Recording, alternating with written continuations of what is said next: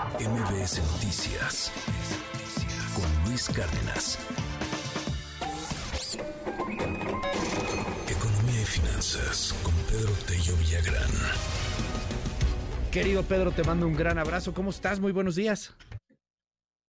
Luis, qué gusto saludarte a ti y a quienes nos escuchan. Muy buenos días. Pues sí, muchos recordarán la marca mascota, la tienda mascota y lo que se convirtió durante algunos años en los que eh, familias enteras acudían en busca de eh, nuevos amigos o mascotas o simplemente para observar los ejemplares que ahí se encontraban.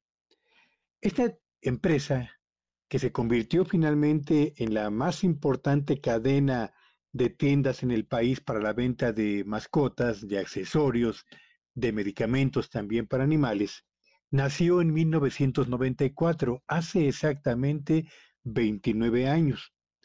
Y después de haberse convertido, insisto, en la empresa líder con 300 tiendas en todo el país, finalmente en marzo del año pasado, del 2022, eh, pidió o solicitó ingresar a concurso mercantil por problemas de rentabilidad y también de pagos con sus proveedores.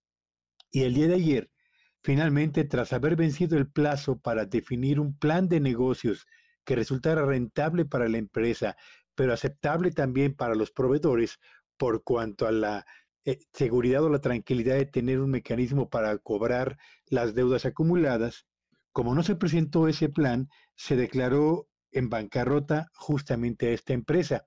No es el último eslabón, digamos, jurídico disponible. Tienen todavía de plazo hasta el 9 de agosto para que la empresa o los acreedores presenten un recurso de apelación y a la par inicien un proceso de reestructuración de la empresa. No se sabe qué va a ocurrir, pero finalmente estamos frente al último paso del cierre definitivo de una empresa que durante años marcó la pauta por cuanto a la relación con las mascotas en la mayor parte del territorio nacional. ¿Qué pasó con esta empresa? Yo creo que sucedieron tres cosas que se fueron conjuntando. La primera y que fue, yo diría, definitoria, fueron problemas de reputación que en 2015, eh, recordarán también quienes nos escuchan, se difundió un video de maltrato a uno o dos perros en una de las sucursales de Pachuca.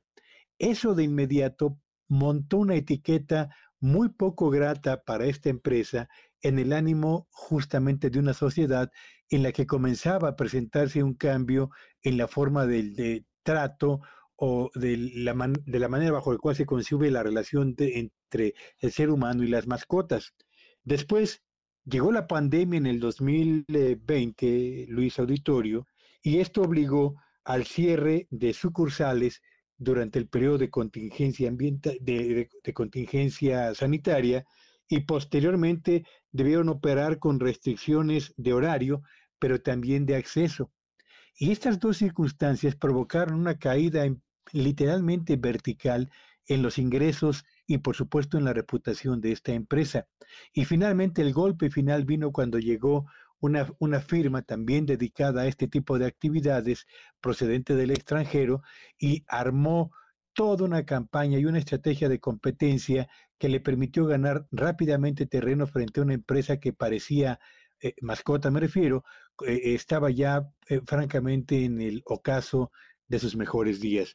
Y finalmente el día de ayer, insisto, se declaró en quiebra esta empresa y habrá que ver cómo eh, se resuelve el tema con sus proveedores y particularmente qué ocurre, porque finalmente esto es lo más relevante, Luis Auditorio, con este tipo de cadenas de negocios que venden animales, accesorios para mascotas y particularmente todo lo que tiene que ver con e, esta forma de relación entre las eh, familias y los eh, nuevos amigos o las mascotas en el país. Así que ahí está la, historia de una tienda, Luis. Qué, qué, qué interesante, ¿eh? además un supermercado también este asunto que está creciendo cañón.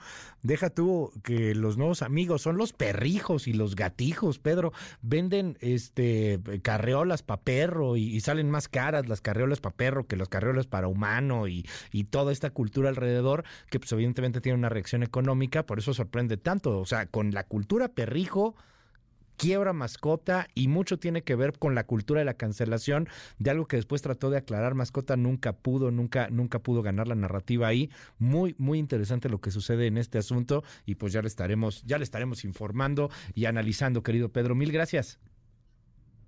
Gracias Luis, síganme en Twitter en arroba Petrillo Villagrán y que tengan un espléndido jueves. MBS Noticias con Luis Cárdenas.